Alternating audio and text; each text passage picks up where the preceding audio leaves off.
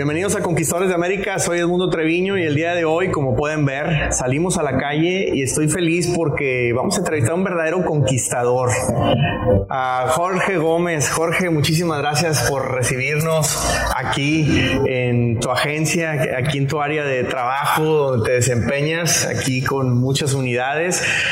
Jorge, un ecuatoriano, ¿no? Eh, y bueno, antes de, entrar aquí a, cámaras, me platicabas varios temas que, vamos a comentar. Primero que nada, para no perder mucho tiempo, pues ¿quién es Jorge? ¿Quién es Jorge Gómez? Bueno. ¿De dónde viene? ¿Por qué viene? Bueno, antes que nada, muy agradecido de que ustedes estén aquí visitándome.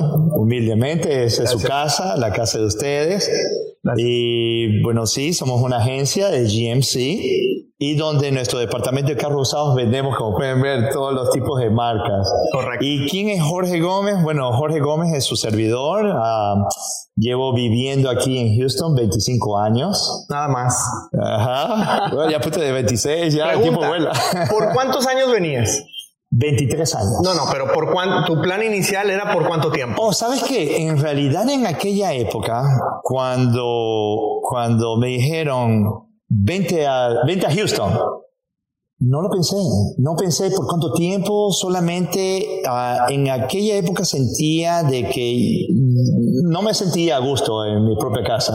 Okay. No me sentía a gusto, estaban pasando muchos cambios. Eh, bueno, llevo en el negocio de ventas ya desde que tenía 17 años, okay. empresa familiar. ¿Ya lo hacías en Ecuador? Eh, eh, sí, pero maquinarias industriales. Okay. nuestra familia importaba maquinarias industriales para Ecuador. Quito. En, vivía en Guayaquil. O Guayaquil. Pero importábamos para todo Ecuador.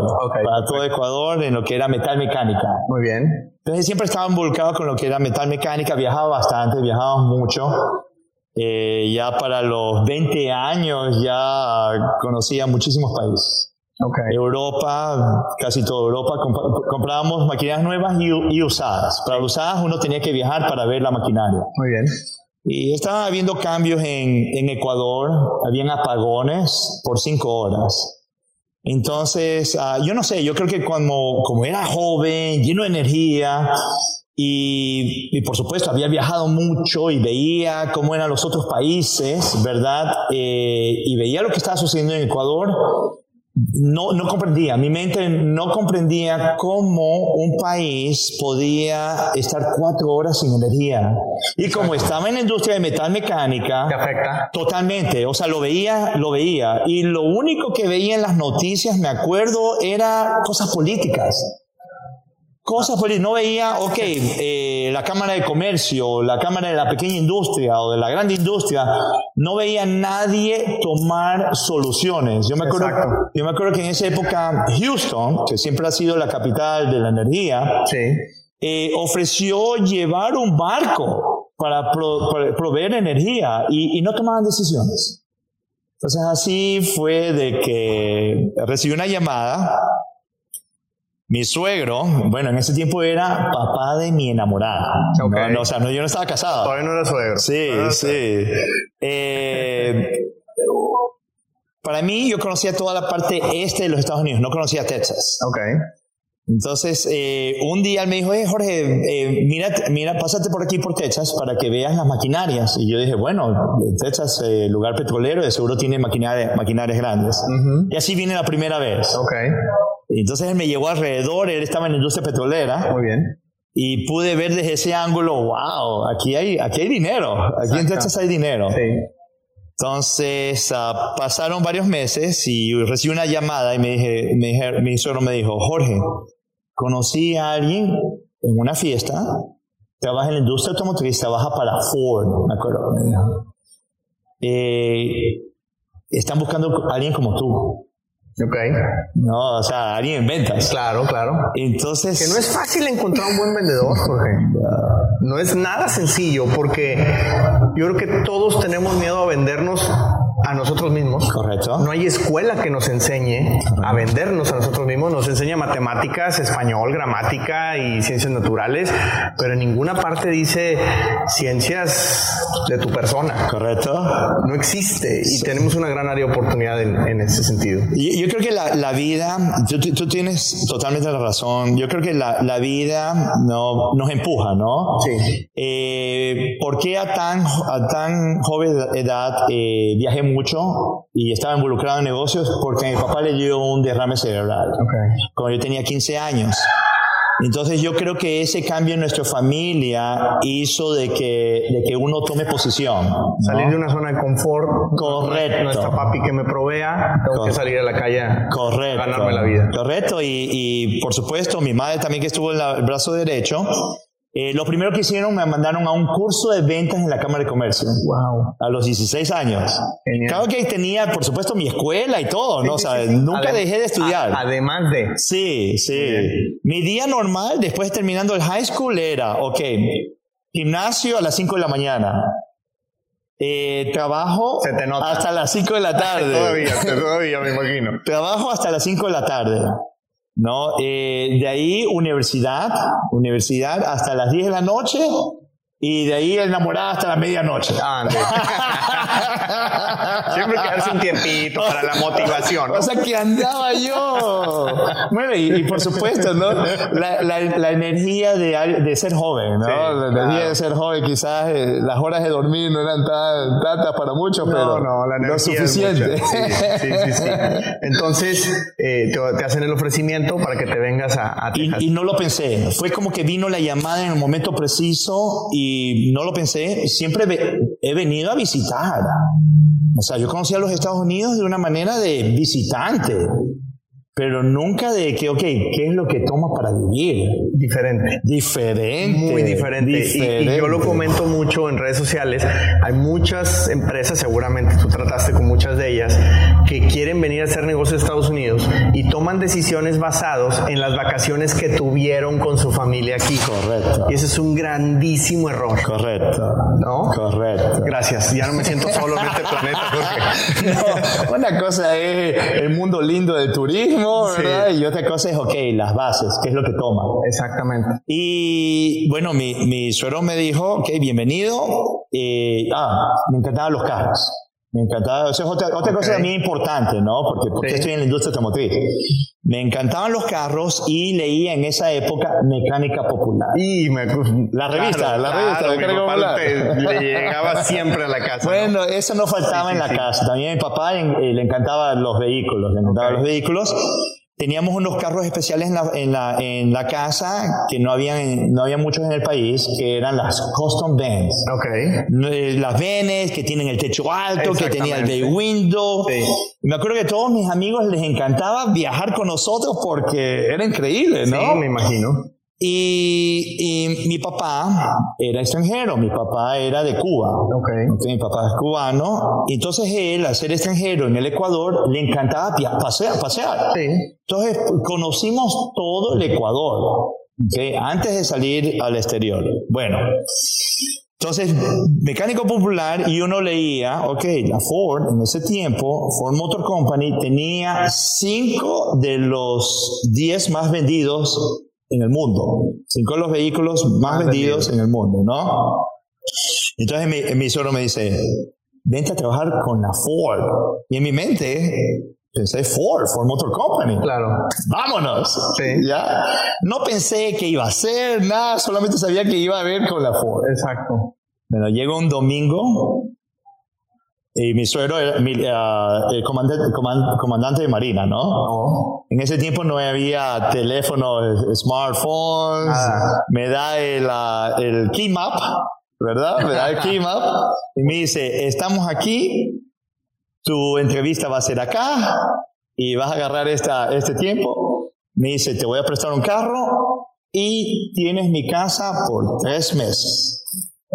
Así es como Después de los tres meses, Así es. El Mira cómo la haces. y el arrimado. sí, sí. Ya para el tercer día. Bueno, Sí. me está dando Aquí tres tiene- meses. Bueno, bueno. Por lo menos me dio tres meses. Se portó buena onda el suegro, ¿no? Entonces, entonces dije, perfecto, ¿verdad? Y como yo no sabía qué edad te tomabas, ya sabía que tenía que salirme de la casa de los tres meses, ¿no? Sí.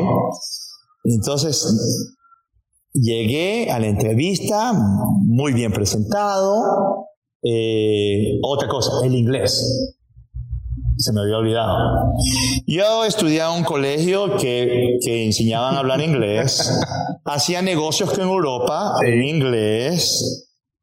Pero cuando llegué a Texas, ¿verdad? Te lo juro que yo decía, bárbaro, todo el dinero invertido en inglés y no entiendo nada. Porque era un acento totalmente diferente. Exactamente. O sea, me pegó. Sí. Me pegó. Ahora yo no sé si mi, mi oído ya está adaptado o, o ya los texanos hablamos diferente, Sí. ya no sé. Sí, sí, sí, sí, totalmente. Pero me pegó, me pegó. Y entonces, eh, en, en la entrevista me acuerdo que me hablaba en inglés y yo era prestando atención y decía, ojalá que no me la falle. Digo Adivinando yes lo que me o decía. digo no. no, no, no. ¿Sabes cuál fue la clave? Aquí viene, lo que tú acabas de decir, venderse. Sí. Y ven- vendiéndose uno empieza con qué? Con una sonrisa. Excelente. Y yo me acuerdo de que era ese y, y con la sonrisa de, de oído a oído, de oreja a oreja, y, y- y Contagiaste. contagié y me dieron la oportunidad.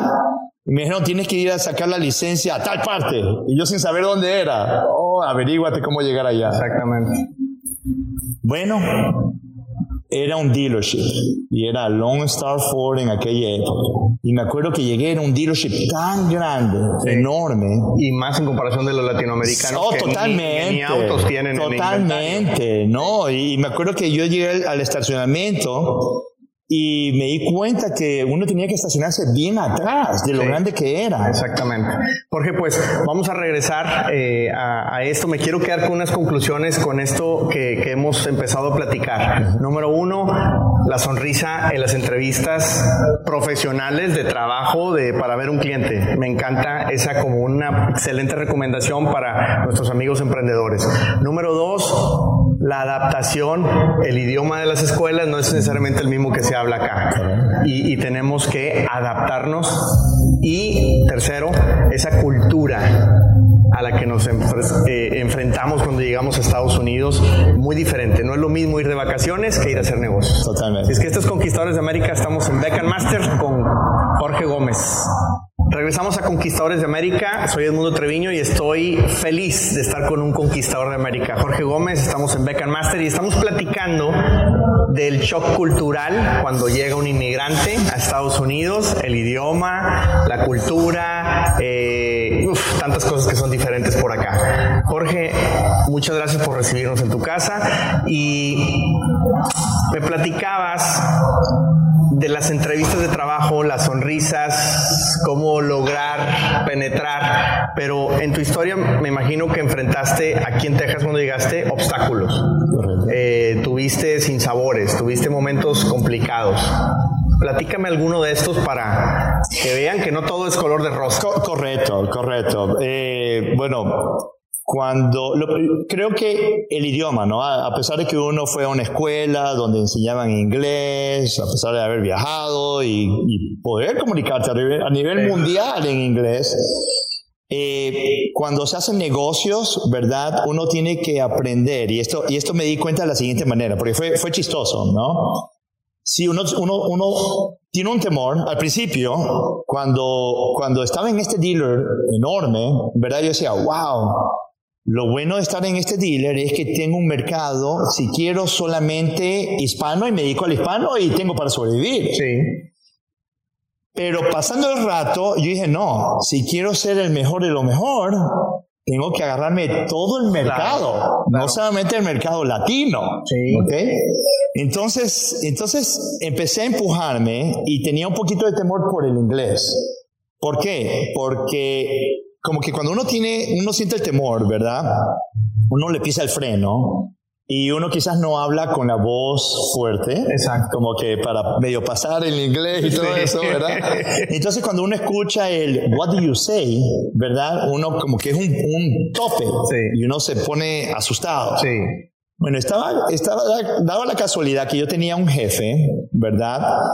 Que le quería presentar a mi cliente que venía de California. ¿Ok? Entonces, cuando hice la presentación, me di cuenta que la persona de California le decía a mi jefe, que hablaba inglés, mi jefe era americano, y el de California americano, que le preguntó varias veces, What do you say?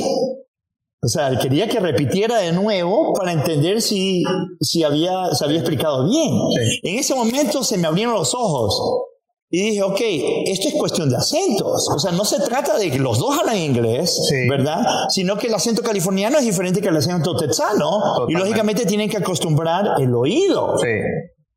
Desde ahí dije, me voy a votar con el inglés y le voy a dar 100 y voy a hablar Vámonos. en mi voz, Sí. ¿verdad? Confiado. Y, y confiado, más que él, le acabas de dar, tener la confianza. Sí. Hablar, hablar con confianza. Hablar Sí. con confianza. Fíjate, eh, de lo que comentaste me gusta porque otra vez lo traducimos a negocios internacionales. Muchos empresarios latinoamericanos cuando vienen a Estados Unidos dicen, yo con que le venda al mercado mexicano estoy bien.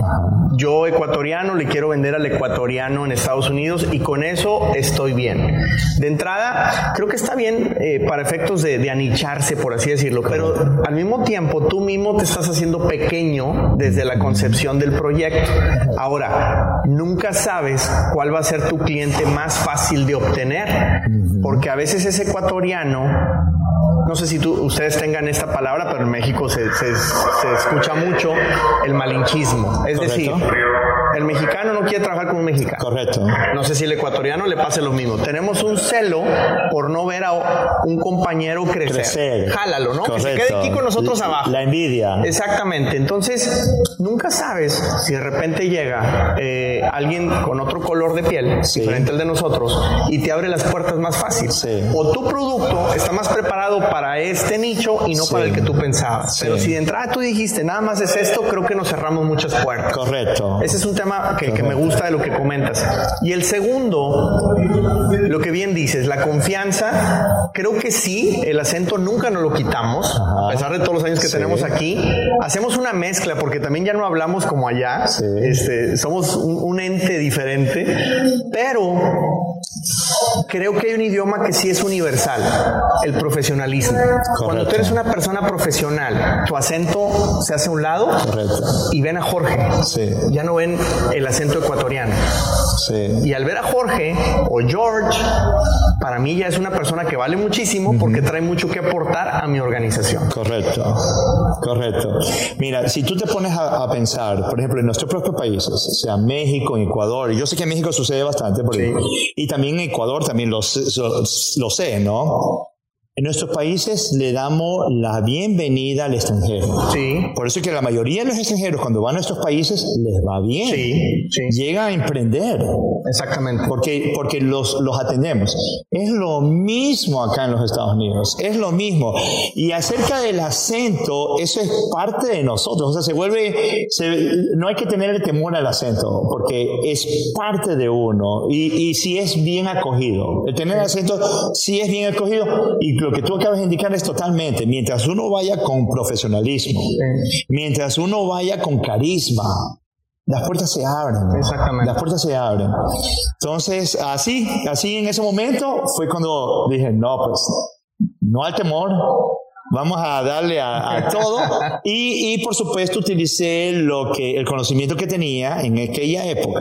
En aquella época, para el dealer que yo trabajaba, tenían, eso fue en 1996, tenían 100 Custom Benz 1995. Tenían un año de viejo y tenían 100 vehículos en inventario. Y no los podían vender. Y no los podían vender. Entonces yo llego y como estaba acostumbrado a ese tipo de vehículos, comencé a venderlos como que sin nada. Entonces, inmediatamente se fijaron en mí y me hicieron gerente de ese, de ese mercado. Ok. Y hasta mandaron, la fábrica mandó un Learjet a recogerme. Para llevarme a la fábrica de ellos para enseñarme un poco más acerca y convertirme en gerente de, de, de, ese tipo de vehículos. Excelente. Entonces así fue mi, mi, primera, mi primera crecida. Y después, por supuesto, eh, por conocimiento. Yo un día, una vez estaba, estaba caminando dentro del dealership y en realidad no tenía en mi mente qué tipo de dinero se podía hacer en este negocio. No tenía. Mi, mi, era joven, mi mente era sobrevivir. Primero, ¿no? sobrevivir. tanto, tanto era que, que verdad, yo en, en mi universidad iba al gimnasio, comía bien y todo. Cuando llegué acá, me puse tan flaco, porque en los, acuérdate, a los tres meses tenía que salirme de la casa. Entonces, entonces no salía a comer ni nada, me la pasaba metido en el dealership, ¿verdad? Okay y, y, y, ahorrar todo lo que podía porque no sabía cuánto iba a costar irme a un departamento y comprar. Bueno, bueno, gracias a Dios todo se dio bien. A los tres meses tuve mi primer departamento, a los tres meses me compré mi, mi primer carro, okay. ¿no? Y comencé a hacer algo que es muy importante en este país, establecer crédito. Tema importantísimo. Sí. Importantísimo. Establecer crédito. Porque si no tienes crédito no eres nada. Por más que tengas dinero. Oh, no, sí. sí. El crédito se necesita. Y con las tasas de interés mucho más bajas en Estados Claro. Unidos que en Latinoamérica, en realidad el crédito es una forma de apalancamiento muy fuerte. para. Increíble, increíble. Y, y yo no sé en México, pero en Ecuador eh, el interés era compuesto, compound. Sí, sí, sí. Que significa que el banco va a ganar su interés, no importa qué. Sí. Es más, te multan si quieres pagar la deuda con Antes. anticipación. Claro, porque pierden. En cambio, acá en los Estados Unidos es una maravilla. Sí. Uno tiene el control del interés porque es abierto, Exacto. es interés simple. Tú puedes mandar dinero al principal y bueno, y, y todo eso son cosas que uno va aprendiendo en el camino. Te costó hacer crédito. Exacto, exacto. Mira, yo cuando llegué aquí me recomendaron, mira, ve a una eh, mueblería y pide crédito ahí y de esa manera vas a ir haciendo el crédito. No me lo explicaron bien Ajá, y de no tener crédito me fui a mal crédito. correcto. Y demoras dos años En empezar a superarlo. Sí. Entonces, eso ya te costó Sí. dinero porque la tasa que te van a ofrecer, si te llegan a ofrecer, Sí. es carísimo. El primer auto que compré fue carísimo, pero me quedaba claro que tenía que pagar ese precio. Correcto. Entonces, un, un comentario, y, y qué bueno que lo haces, Jorge, para nuestros amigos inmigrantes. Correcto. Aprendan cómo crear o cómo mejorar su score de crédito, porque es indispensable en este país. Totalmente, totalmente. Y, y todo tiene su ciencia, ¿no? Yo creo que mientras uno, y esto, esto vale la pena, mientras uno aprenda más rápido acerca del crédito, su vida representa en miles de dólares en ahorros. Tú puedes tener, por ejemplo, estar en la misma luz, puedes tener el mismo vehículo, mismo año, y esta persona pagar pagos de 500 dólares y esta persona pagar pagos de 300 dólares. La Definitivamente. diferencia, el cargo financiero. Exacto. Exactamente. Entonces, si pones 200 dólares por un año, imagina, ya son 2.400 dólares que uno puede ahorrarse para invertir esos 2.400 dólares en algo más y continuar en crecimiento. Exactamente, exactamente. Jorge, pues creo que te vamos a dejar el programa a ti porque estás dando más tips que lo que damos nunca. Eh, me encanta. Eh, con tu historia vas acompañándonos y, van saliendo eh, esos consejos que necesitan los migrantes. Por ahí me platicaste que están haciendo algo tu esposa y tú por fuera. Me interesa mucho platicarlo eh, eh, más adelante, pero otra vez un breve resumencito de, de este segmento. La importancia del crédito, estudien el crédito.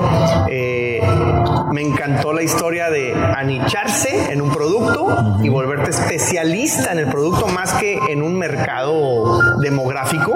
Tú lo hiciste en un producto y eso te catapultó Sí. gracias a que estudiaste de ese producto o ya lo conocías. Así es que antes de presentarnos con un cliente o en una propuesta, pues estudiamos un poquito. ¿no? Correcto. Muy bien. Pues estos Conquistadores de América estamos en Becan Master con Jorge Gómez. Regresamos. Bienvenidos nuevamente a Conquistadores de América. Soy Edmundo Treviño y con un conquistador, Jorge Gómez, desde el Ecuador para conquistar Texas. y lo que se deje. Aquí en la industria, estamos. en la industria automotriz, Jorge.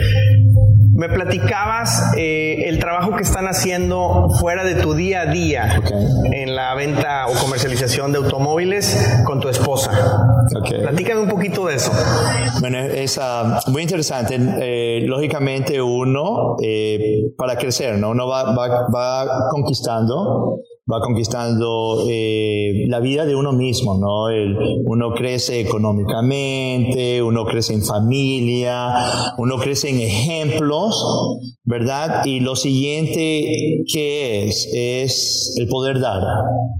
El poder, lo que tú estás haciendo ahora, por ejemplo, esta entrevista, tú estás dando información que es valiosa y, y, le puede a la persona ahorrar dinero, ahorrar tiempo y llegar. Uno, uno, cuando ve las noticias hoy en día, uno ve tantas cosas negativas. 99.99%. Es, es increíble, pero sabes que lastimosamente me encantaría que hubiera, no lastimosamente, me encantaría que hubieran más noticias como la tuya, programas como el tuyo, que son programas de información, programas positivos, porque la luz está ahí presente. Sí. El mercado está presente. Totalmente. ¿Verdad? Eh, cuando algo baja, algo sube. Sí. Siempre, siempre. Entonces, si nos enfocamos acerca de solamente lo que baja, baja, baja, dejamos de, de percibir qué es lo que está subiendo. Sí. Siempre hay un cambio. Cuando uno se fija en la economía, siempre hay cambios. Siempre, hay curvas. Siempre perdedores. Exacto. Y lo que, lo que, lo que, lo que, la única diferencia entre un ganador y un perdedor es cómo te ajustaste. Exacto. ¿Cómo te ajustaste en el mercado? Un ejemplo, en la industria automotriz, ¿verdad? En esta época, ¿verdad? Eh, ¿Qué es lo que ha sucedido? Ha habido dos tipos de dealerships los dealerships que dejaron de comprar vehículos porque pensaban que sabían bastante y decían, no, yo no voy a comprar porque el mercado está muy alto, yo no voy a pagar porque la mente, ¿verdad? No les permitía ver eso, porque está muy alto, el libro dice que está muy alto, no voy a comprar. Entonces, esos dealerships, ¿qué pasó? Dejaron de tener inventario. Y si uno no tiene inventario, ¿qué vendes? Claro. Nada. Mucho cerrado. Exacto. Y lo peor, pierdes eh, tu fuente más importante, tus vendedores. La fuerza de ventas, tu capital Totalmente, porque tú, tú, tienes un vendedor que tiene eh, tres años, seis años, diez años contigo. Y se te va a ir porque necesita dar de comer a su familia. No le estás dando algo para que vender. Y vieron los otros dealerships que dijeron, ¿sabes qué? Eso es lo que el mercado indica, vámonos. Nos montamos y vamos a ver cómo navegamos. Exacto. Porque era, era la incertidumbre, incertidumbre estaba presente. Sí, sigue. Exacto, y sigue aún. Exacto. entonces, pero ¿qué, ¿qué, es lo que uno ve? Eh, éxito. Eso también pasó en la mueblería. Tú ves, hay, hay, dos tipos de mueblerías. Las mueblerías que dejaron de inventario, no pueden proveer inventario para sus clientes y que te dicen, ok, le tengo su mueble, pero a los seis meses. Ah, bueno. ¿Verdad? o aquel que compró y decidió tener y abrir más inventario y el que puede proveer a sus clientes y ejecutar más ventas son los que están creciendo. Bueno, la pregunta acerca de qué es lo que estamos haciendo mi esposa y yo bueno, yo soy uh, presidente de la Asociación de Ecuatorianos en Houston. Excelente. Es una organización que ya lleva más de 40 años en Houston. Y mi esposa es presidenta de Ciudades Hermanas Houston, Guayaquil. Okay. Houston como ciudad, Ciudades Hermanas es una, es, uh, es una institución que se creó con el presidente Eisenhower. Okay. Y lógicamente eh, los países tienen embajadas, tienen consulados para crear relaciones con los otros países. Pero es demasiado trabajo. Entonces, lo que hizo Eisenhower es creó ciudades, ¿verdad? Entidades, donde cada ciudad iba a ser ciudad hermana de otra ciudad parecida. En este caso, Houston es ciudad hermana de Guayaquil porque Guayaquil es un puerto. Eh, tiene las entradas de mar igual que Houston. Bueno, de, de, de México, eh, la ciudad que es hermana es Tampico. Okay. Y sin embargo no, no, no están moviendo mucho esas conexiones porque falta la, la, la, el conocimiento. Sí. Lo único bueno de Tampico es mi esposo. Eh, ah, no, mira, tu esposo es Tampico. Entonces ahí, ahí está Ok, bueno, mira, ve, ya, ya, ya, tienes aquí ya algo, un, movimiento que se puede crear, ¿no? Eh, para darte un ejemplo, mira, hace... hace no, no sabía que eran ciudades hermanas. Sí. Yo creo que ni ella lo sabe. Sí, y, y, yo te voy a decir en qué puede ayudar, ¿no? Eh, Vinieron a visitarnos unos amigos que eran bomberos en Ecuador. Ok. Imagínate, eh, vinieron a entrenarse en College Station, ¿no? College Ok. Station es la, es la- tiene una- un centro de entrenamiento para bomberos increíble. Mira. ¿Por qué? Porque Houston da, provee información para, para, para cómo apagar los fuegos en las refinerías, entonces están bien adecuados.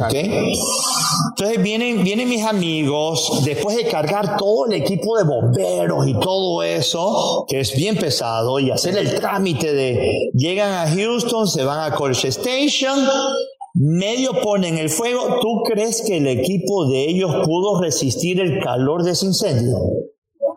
No pudo resistir el calor de ese incendio Claro. tuvieron que salirse rápidamente y los de, los, los de Houston tuvieron que prestarle el equipo de bomberos a ellos. Para poder salir. O sea que significa que en Ecuador nuestro equipo de bomberos no está preparado para que si hay un fuego totalmente fuerte de refinería. Sí. ¿no?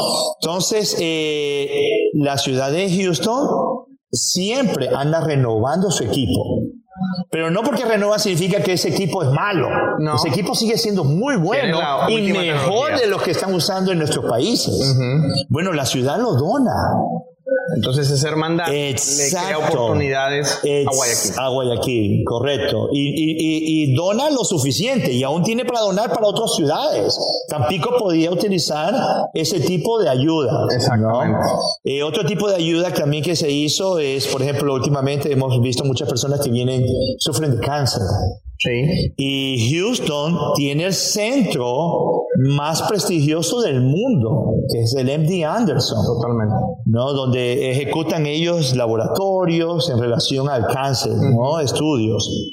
Bueno, se hizo una con, con- con el Hospital de Ecuador, ¿verdad? Solca, que es especialista en, especialista en cáncer, Ok. se hizo una unión para ejecutar protocolos en relación a cáncer. Ok. Entonces, eh, ¿qué es lo que uno tiene de esto? Sí, uno pasa trabajando bastante. Aquí yo a veces salgo a las 11 de la noche del trabajo. Wow. Bueno, eso es bueno, ¿no? Porque significa que estamos ocupados. Sí, si no piensas en cosas malas, estás generando, estás generando. Pero, pero al mismo tiempo siempre hay un espacio que uno puede dar para ayudar al prójimo. Y si uno puede ayudar a, a las personas que uno reconoce que necesitan, ¿verdad? ¿Por qué no? Sí. Y yo creo que no hay mayor goce eh, que ver cómo uno, tiene, uno puede ofrecer su tiempo a ese tipo de ayuda. Sí. ¿No? Y que, honestamente, por lo mismo de que uno sale a las 11, lo que yo siempre eh, reconozco, ¿verdad? De cualquier persona es su tiempo. Sí. Si tú me prestas tu tiempo, yo lo reconozco totalmente porque sé que tan difícil es abrir ese espacio, Sí. especialmente en esta, en esta ciudad, ¿no? En este, en este país. Eh, No, y, y en este mundo que se está tornando tan digital y tan acelerado, todo, es, es como ver un video en TikTok. Los de 10, 15 segundos son los que la gente ve más. y Correcto. Espera un minuto porque la atención está tan dispersa Correcto. que, que necesitamos O sea, las cosas son rápidas, rápidas, rápidas, Y rápidas. así vivimos. Entonces, tienes mucha razón. El tiempo es muy importante. Creo que muchos no lo valoramos. Queremos cuidar más dinero que tiempo. Y el tiempo es lo único que no podemos recuperar. El dinero quizás sí. Correcto. Entonces, muy interesante. Me, me gusta mucho lo que están haciendo porque hay intercambios culturales, hay muchísimo networking. Sí. Conoces personas que nunca sabes van a necesitar un auto. ¿Con Correcto. quién van a ir? Correcto.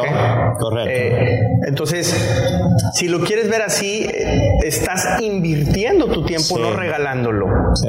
Para que también cambiemos un poquito eh, esa forma de pensar. Aquí se hace mucho ese trabajo altruista. Sí. No necesariamente lo estás regalando, estás invirtiendo porque Totalmente. estás construyendo un networking que nunca sabes Correcto. dónde puede estar el retorno de esa inversión. Totalmente. Es, es más, yo, yo creo de que el universo te lo devuelve. Sí. De alguna manera, te lo, lo que tú das, tú recibes. Sí, Sí, y no necesariamente económicamente. sí. ¿no? Lo puedes recibir de tantas maneras. Y yo creo que eso lo, lo comprendes ya cuando estás en ese nivel. Que puedes decir, ¿sabes qué? Eh, dono mi- además, ni siquiera a veces no es dinero, es donar tiempo. Es tiempo. Exactamente. Dono mi tiempo. Sí, sí, sí. Yo me quiero quedar con, con, eso porque es una actividad muy loable. Obviamente estás tratando de pavimentar la autopista o el camino para el que viene detrás de ti. Sí. El ecuatoriano que va llegando, el que no conoce, el que no entiende de crédito, el que no sabe cómo hacer una buena negociación para adquirir un auto, el cómo abrir un negocio, el cómo conseguir una entrevista laboral, eh, temas migratorios, tantos consejos que seguramente tú das ahí y, obviamente te lo agradezco muchísimo, eh, lo valoro bastante porque finalmente ese es el objetivo de Conquistadores de América. Que el que viene atrás no se equivoque en lo mismo que nosotros ya nos equivocamos.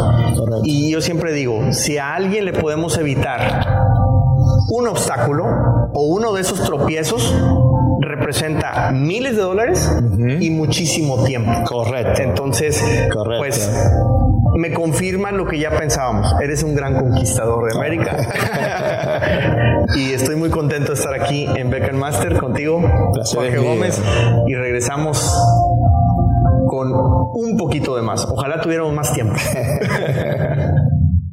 Tú ya estás publicando en redes sociales, de eso vamos a hablar con Jorge Gómez en Beacon Master, estos conquistadores de América, soy Edmundo Treviño. Jorge, hablábamos antes de empezar la transmisión, redes sociales, lo difícil que es meterse en redes sociales. Correcto. Yo te comentaba que hace dos años yo le decía a mi esposa, ya salte de eso, borra el Facebook, pasas mucho tiempo ahí. Y la pandemia nos metió un virus que no fue el corona, fue otro, nos, nos volvió locos en muchos aspectos y pues aquí estoy, hablando a cámara, publicando TikToks, haciendo esto, haciendo lo otro y ahora ella la que me dice, pues no que no. ¿Tú tienes redes sociales, Jorge? Sí, sí, claro que sí. ¿Qué, haces? Bueno, hago, lo primero empecé con Facebook. Sí. ¿no? Eh, en Facebook eh, llegó el límite, creo que 5 mil personas era lo máximo que podía tener como amigos. Ajá. Eh, después pasé a Instagram. Okay. tuve un amigo que vino de Ecuador y me dijo, ¿tú no estás en Instagram? Y digo, ¿en qué? Instagram, oh, te tienes que meter, Instagram es lo nuevo. Y me metí en Instagram y me gustó bastante por lo que estamos hablando, es más rápido, ¿verdad? Y ya tengo como 3 millones de seguidores en Instagram. Ahí es ecuatoriano pero parece argentino, sencillito. Como dicen, ¿cómo empezaste? Con uno. uno. Exactamente. Y bueno, en la industria automotriz, ¿no? Es importante para nosotros estar en el social media. O sea, hay que, hay que reconocer, hay que reconocer eh, formas de publicidad, ¿no? Tú me has visto en televisión, en radio, por más de 20 años, sí. dándole, dándole, dándole, ayuda bastante, pero también uno tiene que estar en lo que es social media. Exacto. El Facebook sigue siendo muy bueno sí. para, para publicidad, nos trae bastantes clientes. Okay. En Instagram también es una forma muy rápida de publicidad. Y, y, lo interesante, por ejemplo, en una compañía, ¿verdad? Es de que cuando uno pone a todos los, los, los vendedores involucrados, eh, se vuelve más poderoso.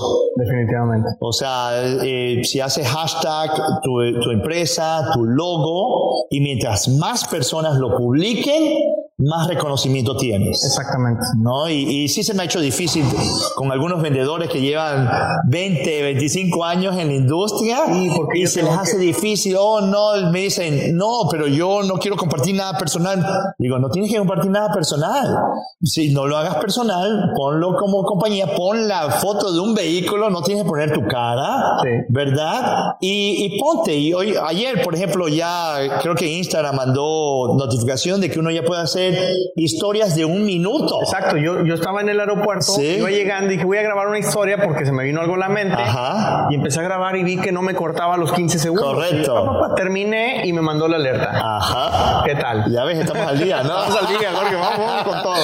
Entonces, ¿qué es lo bueno de la historia? Lo bueno de la historia es de que es rápido. Claro. Un, es rápido, no es uno, uno, uno pone el video, pone la foto y pone los hashtags y ya traes ese universo de millones de personas hacia lo que uno quiere enseñar, ¿no? Y, y, otra cosa, que es lo que uno también tiene que saber, es de que, por ejemplo, cuando uno elige, elige dónde comer, ¿verdad? Es la foto de un Instagram donde enseña ese plato tan bonito, lo que llama la atención y uno dice, ¿sabes qué? Allá voy a ir a comer. Me provocó ir a comer ese, ese, ese, ese plato, ¿verdad? Pero fue por la presentación. Sí. Le llamamos el momento Instagram, sí. ¿verdad? Entonces, eh, si, si las empresas comienzan a dedicarse, ¿verdad? A crear ese momento de Instagram. Nosotros en este momento, ¿qué es lo que estamos haciendo? Es involucrando a nuestros clientes. Ok. Tú acabas de decir, el networking. Sí. ¿Verdad? El networking es muy importante, uno le pone dedicación, uno va a reuniones y todo eso, ¿verdad? Pero el networking lo puede empezar uno mismo dentro de su propia empresa con el cliente que está al frente ya satisfecho, porque si está comprando, si ya está comprado, por supuesto es un cliente satisfecho. Exacto. ¿Y quién te puede dar mejor información que un cliente satisfecho? Exactamente. ¿No? El famoso referral. Exacto. Eh, eh, el boca a boca, ¿no? Correcto. las redes sociales, de hecho ayer lo leía en un artículo, es el mejor boca a boca. Porque sacas hasta viralidad, ¿no? Entonces ya nada más, no nada más vas a, platicar con los 7, 8 amigos de ese cliente, sino que en redes sociales lo pueden ver millones. Correcto, correcto. Y es, es sencillo. Por ejemplo, yo te conozco a ti y tú de ley conoces dos personas. Y esas dos personas conocen otras dos personas de qué lado. Y esas dos personas conocen. Entonces te vas dando cuenta el triángulo enorme que se está haciendo. Y así es como uno llega a él. O sea, yo nunca pensé estar en tres millones de personas siguiéndome. Jamás. ¿No? Y, y también uno tiene que crear, uno tiene que tener visión. ¿no? Si uno va a postear una foto. Hay muchas personas que, por ejemplo, suben una foto que está movida. No, o sea, no se dan el tiempo en, el, en, el en crear ese momento para que las personas desde el otro lado observen esa maravilla de foto que uno está creando. Exactamente. Muy importante. Entonces, Facebook, Instagram, ya te aventaste el TikTok. El, TikTok le estoy entrando, recién llevo 20 mil. Ya, estás bailando 20, 20 mil. No, no, no, no he llegado a eso. a lo mejor me va a tocar. hay que, digo, para la venta hay que, hay que adaptarse al mercado. La, eh, las redes sociales, eh, decías, fotografías, ahora es mucho de video. Sí. Eh, muchas veces pensamos que el TikTok es de bailecitos porque nos estamos bromeando, pero también hay muchos consejos, hay muchas cosas serias y de valor, ¿no? Entonces, muy importante lo que mencionas. Nosotros lo hemos comentado mucho aquí en Conquistadores de América que yo no concibo ya empresas que no tengan redes sociales. Totalmente. Es más, ¿hace cuántos años salieron las páginas web? Y todavía te encuentras empresas que no tienen una o una buena página Correcto. web de entrada. Ahora las redes sociales, o sea, pareciera que el gobierno debería, cuando dices voy a registrar mi corporación, debería decirte, ok, quiero que me registres también tu página web y tus redes sociales. Debería ser un requisito casi, casi obligado, ¿no? Obviamente no, no es así, pero es muy difícil subsistir cuando te estás compitiendo con empresas que sí le están dedicando tiempo a eso y tú aquí le vas a vender si la exposición la tienen ellos. Correcto. Entonces es un tema importantísimo.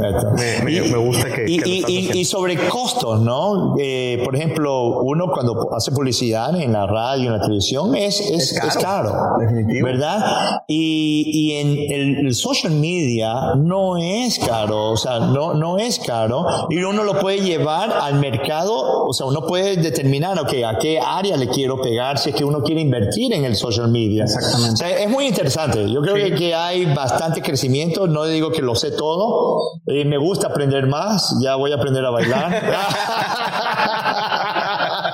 Sí, sí, sí. Hay que cantar, hay que hacer todo. No, no pongo a la gente a llorar si yo puedo cantar. Pero por lo feo que canta.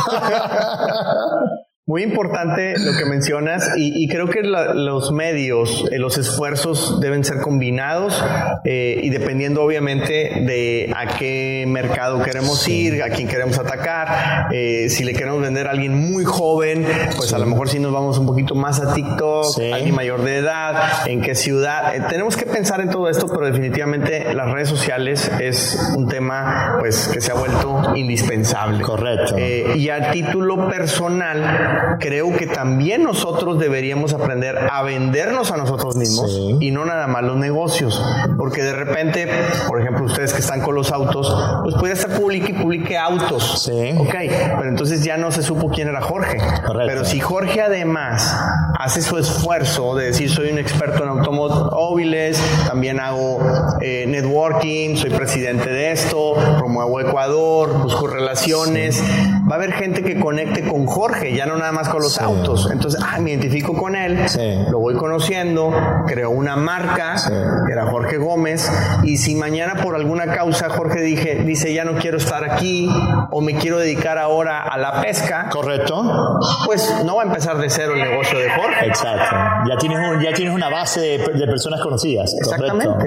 Y a nivel profesional, pues obviamente mucho más interesante un gerente comercial que tenga 3 millones de seguidores que uno que no quiere entrarle al Facebook. Ah, por supuesto.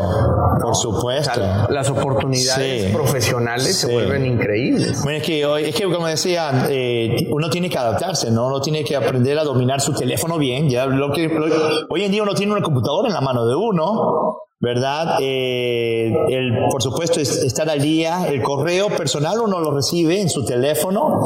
Hay personas que dicen, oh, no, no he recibido tu correo, o, no, no, no, no, no están al día, ¿no? El tiempo es muy importante. Eso sí es algo que, por ejemplo, los Estados Unidos sí demanda, es eh, el ser rápido. El cliente hay que contestarle rápido. Sí.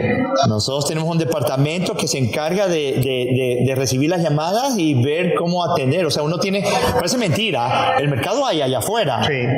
Pero a pesar de tener el mercado afuera, es increíble cómo mucho, muchas ventas se pueden perder desde el momento de recibir la llamada por no haber sido canalizadas de la manera correcta. Así es. El famoso Customer Journey. Qué importante es analizar todos esos pasos hasta llegar a la persona indicada. Pero cómo lo atendimos, cómo le contestamos, se escuchaba con una sonrisa o estaba molesta. Desde ahí ya, ¿sabes qué? Yo no voy a Beacon Master o sí voy a Beacon Master. Sí, sí. Es muy importante. La percepción es demasiado importante. Y es lo que uno tiene que, todos los días yo creo que uno tiene que autoevaluarse ¿verdad? Y decir, hey, ¿sabes qué? Voy a trabajar y lo voy a trabajar queriendo. Exactamente. Pues Jorge, feliz que nos hayas recibido, más de platicar contigo. Ya te lo dije muchas veces, eres un excelente ejemplo de inmigrante exitoso, un verdadero conquistador de América. Y qué mejor que el programa se haya enfocado a dar 87.500 tips para el que viene detrás. Te agradezco muchísimo la apertura, que nos compartas esto, valiosísimo. y nuevamente gracias, una gran bendición estar aquí contigo el día de hoy. Muchísimas gracias, Jorge. Es, mutua, muchísimas gracias por habernos visitado. Esta es la casa de ustedes, es la casa de todos ustedes. Eh, también cualquier pregunta, no duden de contactarse conmigo. Con, con mucho placer, estoy para servirles. Muchísimas gracias. Y les recuerdo que lo más importante en la vida es trascender. Y podemos conquistar este mercado y realizar ese gran sueño.